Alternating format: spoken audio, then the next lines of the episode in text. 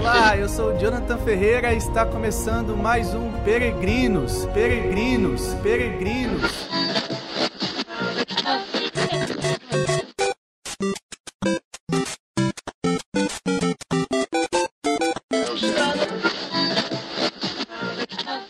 Bem-vindo a você que está me escutando, que está conhecendo agora esse podcast que está chegando. Muito bem-vindo. Esse é o episódio de número 3. E aqui nós temos como objetivo te ajudar a, na sua caminhada de fé cristão, católico, a perseverar no caminho da santidade, na configuração com o próprio Cristo, tá bom? Eu quero começar esse episódio fazendo memória daquilo que nós conversamos no episódio anterior. Nós tratamos sobre os três inimigos da alma. E ali eu fui colocando o nome de cada um desses inimigos, nós fomos comentando o texto de São João da Cruz, também uma passagem do Evangelho, aquela parábola do semeador. Nós identificamos os inimigos como sendo o mundo, o diabo e a carne. Naquele episódio, eu ainda cheguei a comentar que este último inimigo, a carne, esse era o mais feroz, o mais tenaz dos inimigos, e nós iríamos ainda aprofundar a respeito deste inimigo. Inclusive, este inimigo, a carne, ele se desdobra em três partes que São João, agora São João Evangelista, não São João da Cruz, ele identifica como a concupiscência da carne, a concupiscência dos olhos e a soberba da vida. Então, neste episódio, episódio de número 3, nós vamos tratar sobre essas três realidades que, que são como que desdobramento deste terceiro desse terceiro inimigo que é a carne, tá certo? Para fazer este comentário a respeito desse desdobramento da concupiscência da carne, dos olhos e a soberba da vida, eu vou me valer aqui de é, do livro do Padre Adolfo Tanquerei, Compêndio de Teologia Cética e Mística. Por quê? É, ele comenta sobre esses três inimigos e depois de comentar sobre os três inimigos da alma, ele adentra nessa questão que São João, evangelista, na sua primeira carta, no capítulo 2, versículo 16, ele aborda sobre o inimigo da carne, ele fala que existem essas três realidades: a concupiscência da carne, dos olhos e a soberba da vida. Então, ali o, o, o autor do livro, o padre Adolfo Tanquerei, ele vai comentando a respeito dessas três realidades, inclusive, além de defini-las, de explicar o que é cada coisa, ele também coloca alguns remédios, a, algumas medidas a se tomarem para que nós consigamos então lidar melhor com este inimigo. Achei isso muito oportuno pelo seguinte motivo. No episódio anterior, nós já tratamos sobre aquelas que seriam as cautelas a respeito dos, dos inimigos da alma, dos três inimigos. Mas agora, aprofundando nesse terceiro, é também aprofundar nas cautelas e assim conseguir lidar da melhor forma possível com, com esta realidade. Esse episódio aqui, ele vai levar o nome de Fora do Jardim. Por que Fora do Jardim? Porque nós trataremos nesse episódio do homem decaído, do homem após o pecado, o primeiro pecado de Adão e Eva. O homem que sofre as consequências daquele primeiro pecado e por isso traz em si a inclinação para o mal, a inclinação para o pecado. Lembrando que os dois primeiros inimigos da alma, que são o mundo e o diabo, são inimigos exteriores. Agora, o inimigo, a carne, que é o terceiro inimigo, esse é o inimigo interior. Por isso que é, neste episódio nós trataremos sobre a realidade interior do homem, o coração do homem, que agora é como que um campo de batalha, onde ele trava uma guerra consigo mesmo e precisa tomar algumas atitudes para vencer. É claro, sempre com a graça de Deus. Agora, sem ficar te enrolando, vamos lá direto àquilo que o autor do livro, Compêndio de Ascética e Mística, Padre Adolfo Tanquerei, comenta a respeito da concupiscência da carne, que é a, aquilo que São João também coloca na sua carta. Volto a dizer, primeira carta de São João, capítulo 2, versículo 16. A definição da concupiscência da carne é o amor desordenado para os prazeres. Ele quer o prazer, só e ele adquire isso por meio dos sentidos, só que é uma coisa desordenada, desequilibrada. Bem, este prazer em si, até importante uh, nós aqui comentarmos sobre isso. O prazer em si, ele não é mal, ele não é ruim. É importante dizer isso pelo seguinte motivo: é comum você escutar aí mundo afora, principalmente aqueles que são de fora da igreja, que a igreja ela vê o prazer como algo que precisa ser cortado, que precisa ser é, amputado da realidade cristã. E que um cristão, então, ele tem que estar cara triste, ele tem que renunciar às ocasiões, às situações de prazeres e assim é, renunciar a qualquer tipo de prazer. Quando, na verdade, o que a igreja ensina é que o prazer ele não é mal em si, mas o prazer ele é colocado pela sabedoria do próprio Deus em situações, em ocasiões que favoreçam para que ah, as coisas cheguem a um determinado fim. Então, o prazer ele está ordenado para facilitar o homem a alcançar um fim ou algo superior ao próprio prazer. É isso que a igreja ensina. Agora, essa inclinação, esse amor desordenado dos prazeres, dos sentidos, a isso nós chamamos de concupiscência da carne, porque nessa medida eu começo a ter o prazer como fim de toda ação, como fim de qualquer tipo de escolha que eu possa fazer. Então, por exemplo, eu começo a me relacionar com uma pessoa pelo prazer que ela vai me dar e não necessariamente porque eu tenho aquela pessoa como alguém que eu conheci a fundo e que agora eu sou capaz de dar a vida por ela e porque eu entendo que de fato é uma pessoa que eu, que eu é, vejo que seria a, a certa para contrair o sacramento do, do matrimônio, ou até mesmo quando eu como uma comida e aquela comida ela é saborosa e eu entendo que aquele prazer faz parte daquele nutriente, mas ainda assim não é somente o prazer da comida, mas o nutriente que ela, que ela traz consigo e que favorece para a minha boa saúde.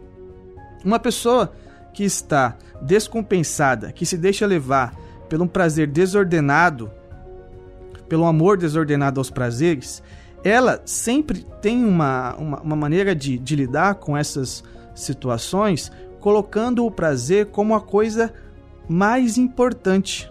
É sobre essa desordem que uh, nós podemos chamar de concupiscência da carne é um amor de fato desordenado, onde eu troco o, o valor das coisas, troco aquilo que é mais importante e coloco o prazer em cima dessa de, de todas essas, essas situações, certo? Então, isso seria a concupiscência da carne. Eu já dei aqui o exemplo da, da comida e também da, da própria bebida mas é muito comum também a questão do prazer sexual, onde, de certa forma, já até falei sobre isso. O prazer sexual ele, ele também está orientado para um bem maior. Ele está orientado para um fim superior ao próprio prazer, que seria, no caso dos esposos, a união e também a procriação. É, não só a procriação, mas a união o que muita gente também confunde e fala que a igreja é somente a favor do, do prazer sexual, da relação sexual em si, em vista da procriação. Sim, a igreja leva em consideração a procriação. Isso é muito importante, isso para nós é fundamental. Os filhos, porque um casal ele precisa é, se unir aberto à vida. Ao mesmo tempo, este prazer sexual ele está para uma união do casal em si. Então, o prazer sexual ele tem um, uma, um espaço reservado para ele ali, mas ele está para favorecer este fim maior, este fim que está além do próprio prazer. Todas essas realidades, seja da comida, seja da bebida, seja do prazer sexual em si, elas, elas é, nós vivemos essas, essas realidades, essas, essas experiências através dos nossos sentidos. Então, quando eu sinto o cheiro de uma comida, quando eu provo daquele alimento, eu estou fazendo uso do meu olfato, eu estou fazendo uso do meu paladar e do prazer sexual. Quando eu toco uma pessoa, estou fazendo uso do tato. Estou fazendo uso da audição quando escuto alguém dizer que me ama. Ou quando digo isso, a pessoa escuta por meio da audição. Ou quando eu vejo a minha esposa, ou quando ela me vê, nós estamos fazendo uso da, da nossa visão. Veja, por isso que nós podemos definir que este prazer ele está relacionado aos sentidos. Aqui a definição ela cabe bem. Volto aqui à definição literal daquilo que está escrito no livro. A concupiscência da carne é o amor desordenado dos prazeres dos sentidos. Ou seja, são aquelas experiências que eu vivo por meio dos meus sentidos, através das quais eu possa ter ali um prazer, seja pela, pelo alimento, seja pela bebida, seja numa relação sexual, seja, enfim, você entendeu bem. Agora, é um amor desordenado. A essa, essa relação desordenada nós chamamos de concupiscência da carne. Depois de definir, de explicar, o autor ele que relatar um, um remédio para que a gente consiga, é, de alguma maneira, é, chegar a uma ordenação daqueles, da, daquela, dessas relações que nós temos, onde podemos experimentar do prazer. O, o principal aqui seria a mortificação. Essa é a primeira, é o, é o primeiro remédio a se tomar, que seria a mortificação. Primeiro, uma mortificação no sentido de renunciar a situações que nós estamos envolvidos situações que envolvem prazer e que nós estamos vivendo de maneira desordenada e situações pecaminosas. Então, vou aqui dar um exemplo. Uma pessoa é viciada em é, vídeos eróticos e ali essa pessoa ela tem lá seus minutos de, de prazer, ela se masturba e tal. Aqui já é necessário ter uma mortificação no sentido de renúncia, de corte e de morte mesmo dessa, desta realidade. É, é, esse é um tipo de, uma, de realidade que nós precisamos cortar pela raiz. Não é uma mortificação de tirar um pouco, não. Esse é o tipo de situação que precisa ser excluída do, do dia a dia de uma pessoa. Então, o primeiro tipo de mortificação seria isso: essa morte para o pecado. De certa forma, nós nos comprometemos a isso ainda no nosso batismo, mesmo aqueles que se batizaram quando criança, bebezinhos, viu? Porque no batismo, e o autor coloca isso aqui no livro, no batismo nós nos comprometemos, mesmo que ainda depois do batismo nós tenhamos a inclinação para o pecado, a inclinação concupiscível, nós nos comprometemos a morrer para o pecado e nos configurar a Cristo. Então, esse movimento de renúncia ao pecado e de abraçar aquilo que é verdadeiro é também uma resposta ao nosso batismo. Bem, depois de feita essa essa, essa morte para essa mortificação para o pecado, é necessário também tirar aquilo que é exagero do nosso dia a dia, que não necessariamente é, é um pecado, mas muitas vezes é uma porta para outros pecados. Então, Aqui, esse, esse é o tipo de coisa que não é muito comum em relação à comida, em relação à bebida. Muitas vezes, deixar de comer algo ou comer algo que não gosta é, uma, é um exercício de mortificação que me faz desprender desta realidade de desordem e vai fazendo com que a minha vontade, aqui que entra o, o, o que está em, jogo, a nossa vontade, faz com que faz com que a nossa vontade ela seja fortalecida, porque uma pessoa que ama desordenadamente, ela tem uma vontade enfraquecida. Então ela sempre se relaciona com as situações, com as coisas, enfim, aquilo que lhe dá prazer, de maneira a alguém que está ali diante de um banquete e come até passar mal e para sair da mesa precisa sair rolando. E ela vai embora para casa rolando de tanto que ela comeu, de tanto que ela se esbanjou ali naquela situação de prazer. Como que ah, não existisse nada após aquilo? Então, é, quando eu começo a renunciar a algo que eu gosto, mesmo que seja lícito, aqui é um ponto importante, mesmo algo lícito que eu escolho renunciar, eu estou dizendo a mim mesmo, a minha vontade, eu sou mais forte do que isso, eu sou mais forte do que essa inclinação. Agora, aqui também é importante dizer que nós não estamos fazendo um trabalho somente e, e meramente humano, mas nós estamos dando espaço para a graça de Deus agir na nossa humanidade limitada e que carrega consigo essa inclinação para o pecado e para esse amor desordenado. E aí eu vou dando acesso à graça e a própria graça vai fortalecendo a minha vontade e vai ordenando de tal maneira que eu começo a me relacionar com essas ocasiões, situações que me, que me trazem prazer de maneira justa, na maneira da maneira correta. E vou dando, é, vou colocando as coisas cada coisa no seu lugar. E não vivo em função desse prazer e as minhas ações, elas não estarão somente voltadas a o prazer que eu terei como consequência, como resposta de tudo isso. Bem, esse é um remédio então para que é, a gente fortaleça a nossa vontade e lide é, de uma melhor forma com uh, essa inclinação que nós chamamos de concupiscência da carne, esse amor desordenado pelo prazer através dos sentidos, tá certo? São João não fala só da concupiscência da carne, mas ele fala também de uma concupiscência dos olhos. E aqui o autor, o Padre Adolfo Tanquerei, ele define essa concupiscência dos olhos da seguinte forma: A concupiscência dos olhos compreende duas coisas: a curiosidade doentia e o amor desordenado dos bens desta terra.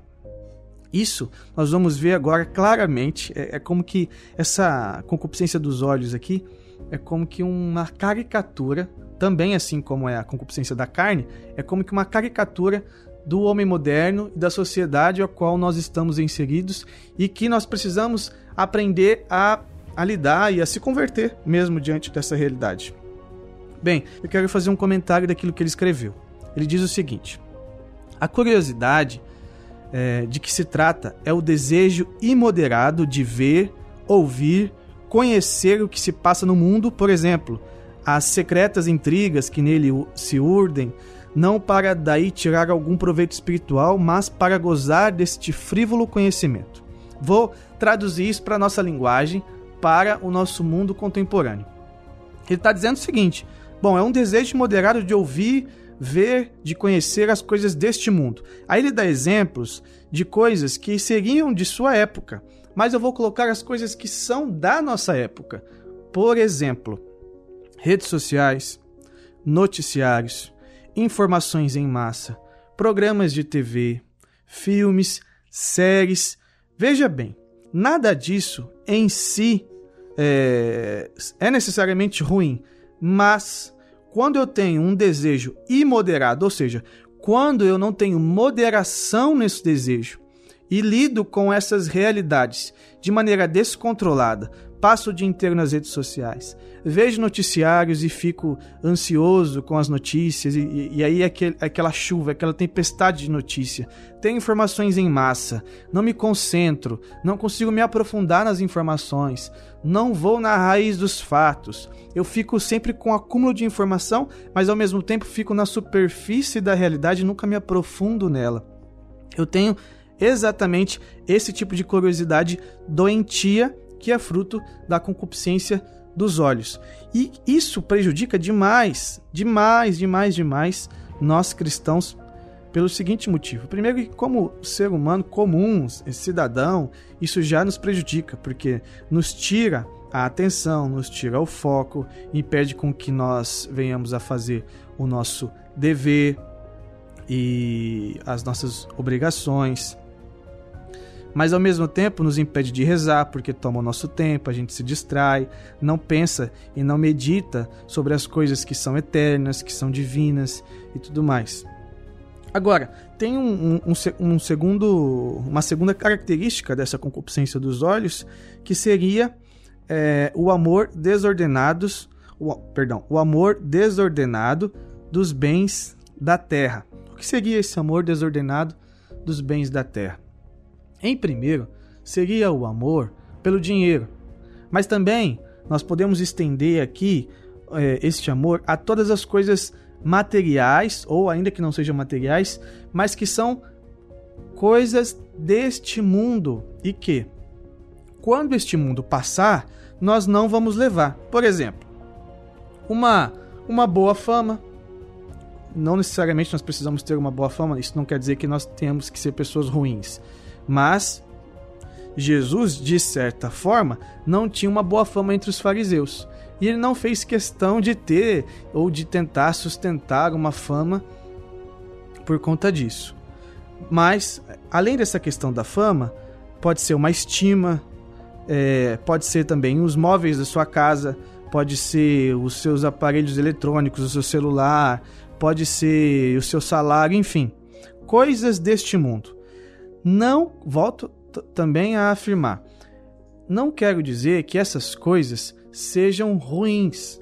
Mas quando eu tenho um amor desordenado por essas coisas, quando eu coloco essas, essas realidades acima daquilo que é o fim do próprio homem, eu estou é, de tal maneira envolvido nessa concupiscência dos olhos e estou mais apegado a este mundo do que a vida eterna e aquilo que realmente importa.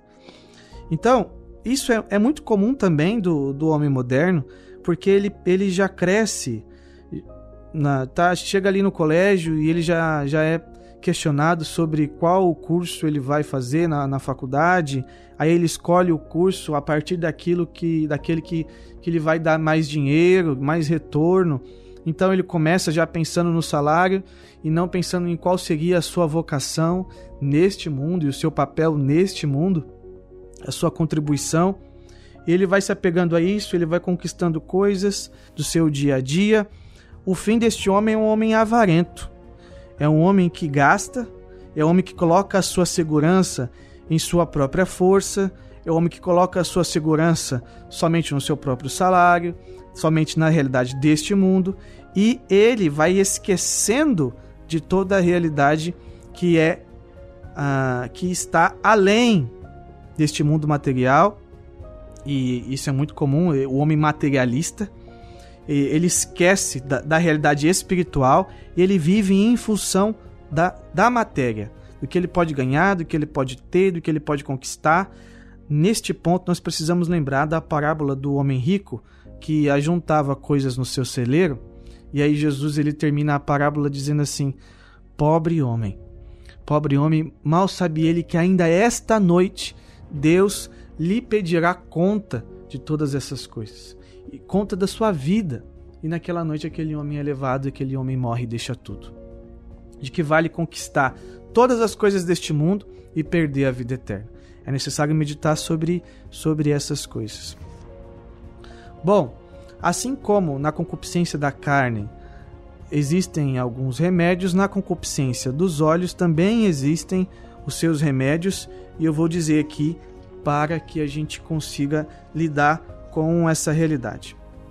O primeiro remédio da, da concupiscência dos olhos é o seguinte: se eu tenho uma vã curiosidade, para eu vencer essa vã curiosidade, eu preciso ser uma pessoa com disciplina.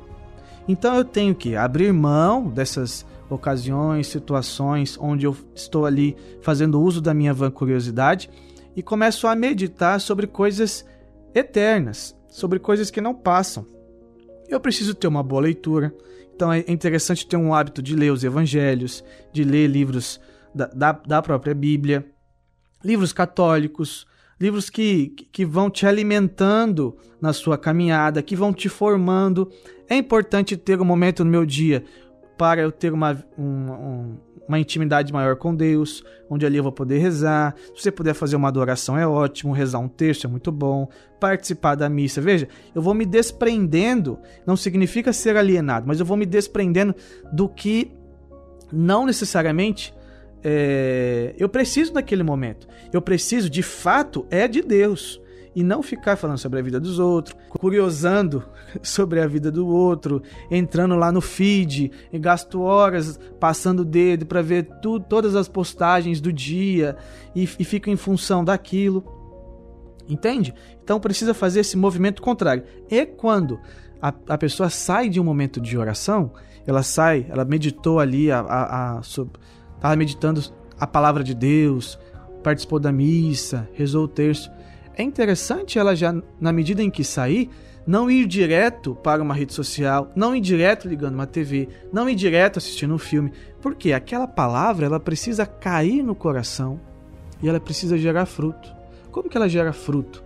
Eu preciso ainda, depois da meditação, dar um tempo para as coisas se assentarem. Se eu já ligo a TV, se eu já pego meu celular, se eu já saio para fazer algo que eu vou perder a palavra, não dá tempo para aquilo criar raiz em mim. É necessário dar tempo, dar um espaço para que as coisas se assentem. É típico também do homem moderno essa esse comportamento, porque no acúmulo de, de informação, de coisas a fazer, ele termina uma já começa a outra, termina outra já começa a outra e, e assim vai. Na vida de oração não dá para ser assim. Na vida de oração você precisa ter qualidade durante a oração, após a oração, eu não posso fazer algo que vai me distrair completamente daquilo que eu rezei.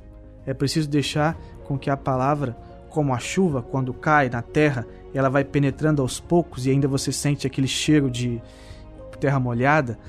É assim que as coisas acontecem. Deu para entender? Você precisa ter foco, precisa ter objetivo e não ter é, o medo de cortar algumas coisas que lhe distraem de tal maneira que te levam a pecar. Se a rede social está te levando a pecar, então talvez seja o momento de, de largar ou de colocar horários para que você consiga é, fazer uso disso sem se perder. Filmes e séries que não estão te acrescentando, que estão levando contra valores cristãos, católicos, isso com certeza é, é uma ocasião que se deva renunciar. Assim como os jogos, vício em jogo, com, a, com o entretenimento do jogo, onde você passa horas ali, tá aí mais uma coisa que é necessário renunciar quando isso toma tempo demais e me prende nesta realidade. O homem que é muito apegado as coisas desta terra, que seria o avarento, apegado ao dinheiro, apegado às coisas materiais, ele precisa não só meditar, como aquele que, que se distrai vendo rede social, enfim, não só meditar, como ele precisa também fazer o exercício de dar esmola, porque isso é evangélico, isso está ali na Sagrada Escritura, é um hábito dos homens de Deus, o, o, o dar esmola e também se desprender com o devido equilíbrio dos bens deste mundo. Aqui é necessário entender isso de maneira muito clara. Se desprender das coisas materiais deste mundo não significa que eu, como casado, deva me desprender como um monge ou como um sacerdote. Cada qual no seu estado de vida e na maneira que acolheu o seu compromisso com Deus, vai se desprender de acordo com a sua realidade. Um casado não vai se desprender como um monge, assim como um monge não vai se desprender como um casado. Cada um tem a sua exigência própria da vida que escolheu trilhar com Deus. A regra principal é aquilo que Jesus coloca na bem-aventurança, no que ele diz assim: Bem-aventurados os pobres de espírito.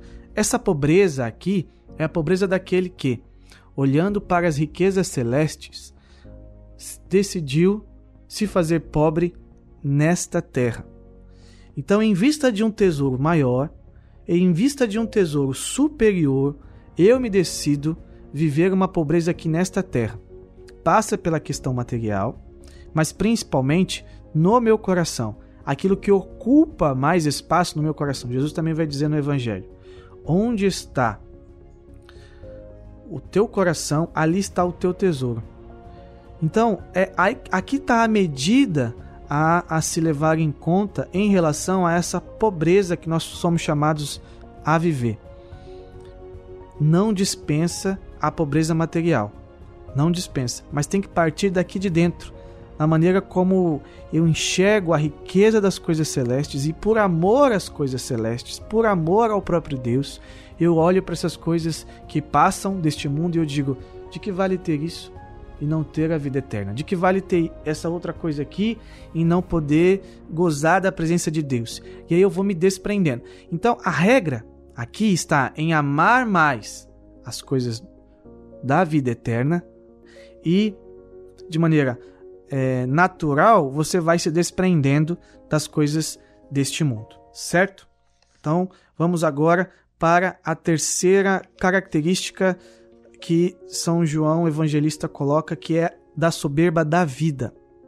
A soberba da vida, segundo o autor do, do livro, o padre Adolfo Tanquerei, ele diz o seguinte: é uma depravação mais profunda do homem entregue a si mesmo, que considera-se como seu próprio Deus, pelo excesso do seu amor próprio, esquecendo-se que Deus é o seu primeiro princípio e último fim e assim o homem estima-se mais a si mesmo e de maneira excessiva, e não só brota um orgulho, mas também uma vaidade. Então este homem, ele de certa forma, ele rouba a glória de Deus, porque ele não dá glória a Deus, ele vira as costas para Deus e ele procura agora de maneira vaidosa neste mundo ter a estima, a aprovação e o louvor dos outros que estão ali ao seu derredor.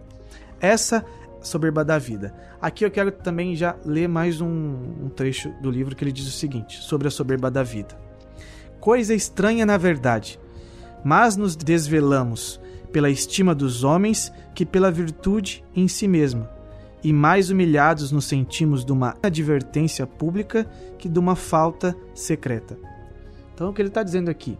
Que coisa estranha este homem, tomado por essa soberba da vida, ele se preocupa muito mais com uma correção que ele sofre em público, porque a sua imagem ela é ferida, ele fica exposto, fica evidente que ele não é um homem perfeito, que ele não é um homem bom diante dos outros, mas esse mesmo homem, quando comete um erro, quando comete algo ruim no escondido, quando ninguém vê o que ele está fazendo e ele sabe que aquilo está errado, ele não sente vergonha alguma. Aqui está um exemplo claro de alguém que é, se deixa levar pela soberba da vida.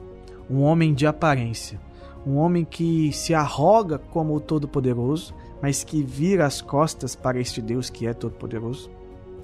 E, por conta disso, ele tenta manter a sua pose diante daqueles que estão ao seu redor para manter a pose, manter a sua autoimagem.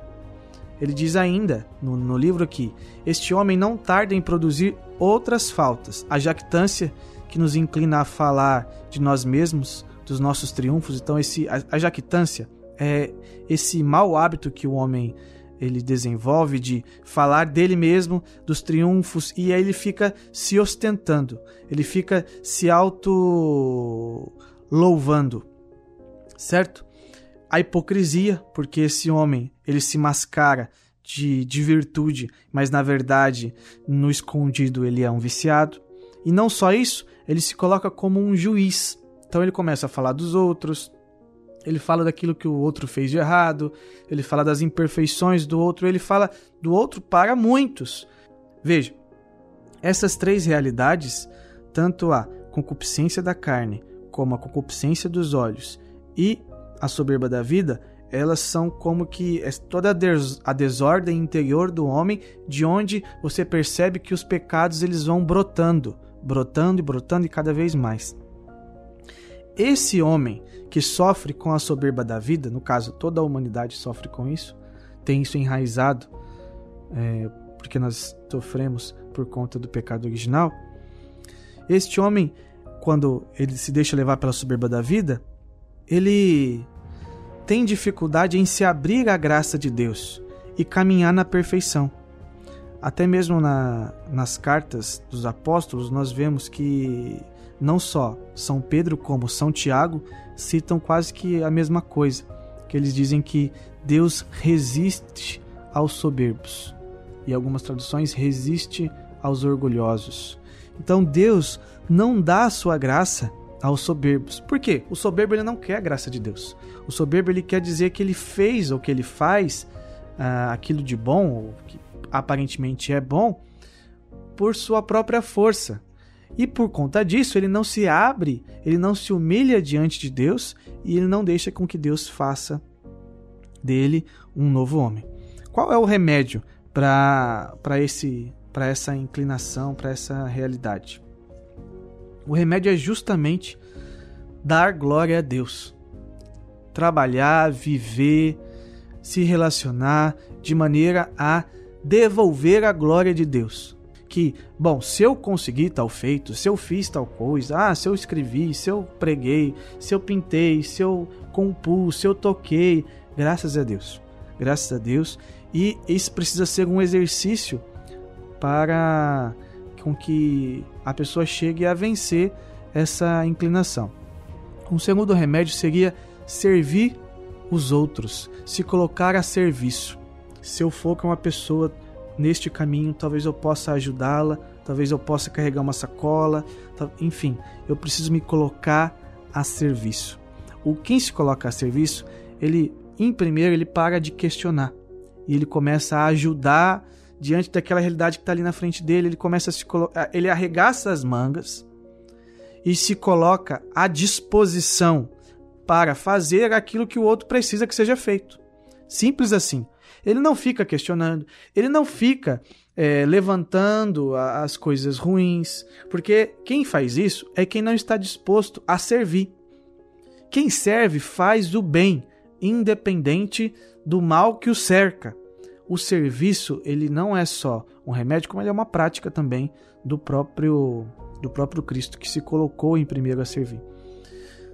Não só servir, como viver bem, aproveitar as ocasiões de humilhação para purificar-se. As ocasiões de, de, de humilhação, para o homem orgulhoso, vaidoso, é uma graça. E quando ele entende isso, ele descobre como que um oásis para a sua vida espiritual, para o seu relacionamento com Deus. Porque essa é a melhor situação que ele tem para purificar-se e entrar no caminho da perfeição.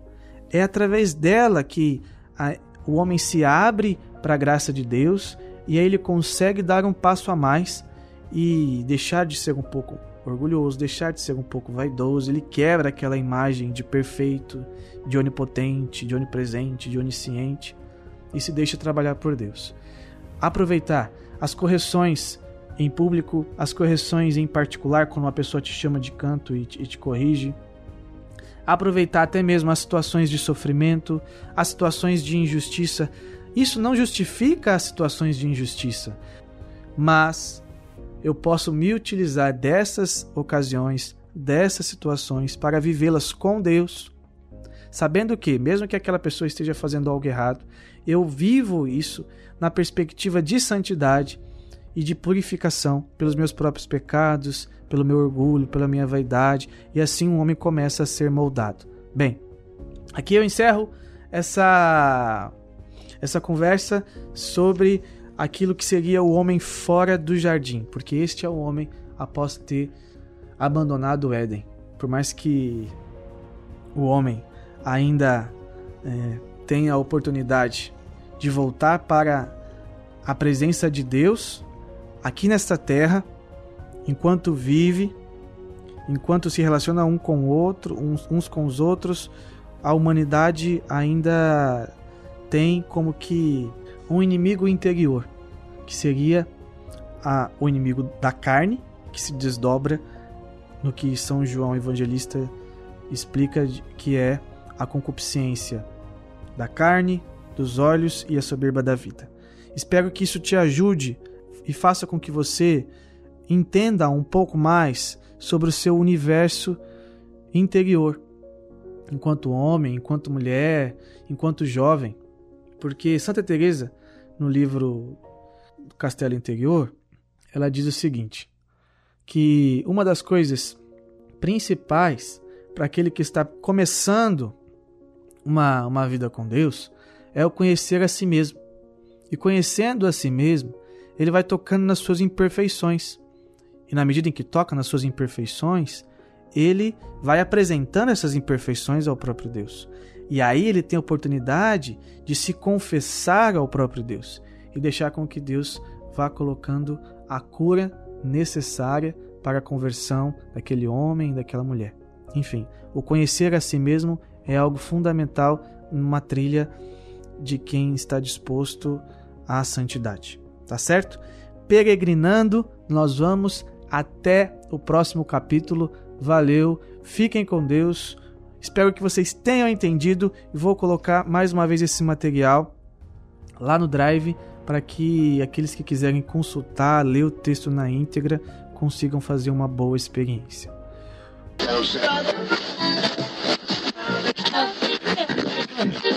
Um dia, fome comer, pra quem tem sede de vida, vida eterna beber. Um dia, pra quem pediu receber quem sofreu injustiça, ver a justiça nascer.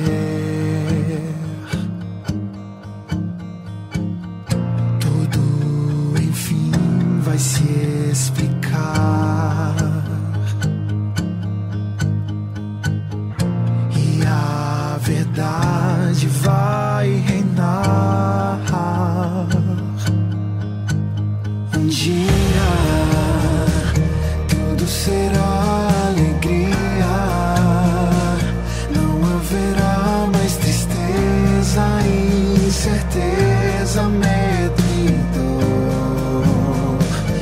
dia do Senhor.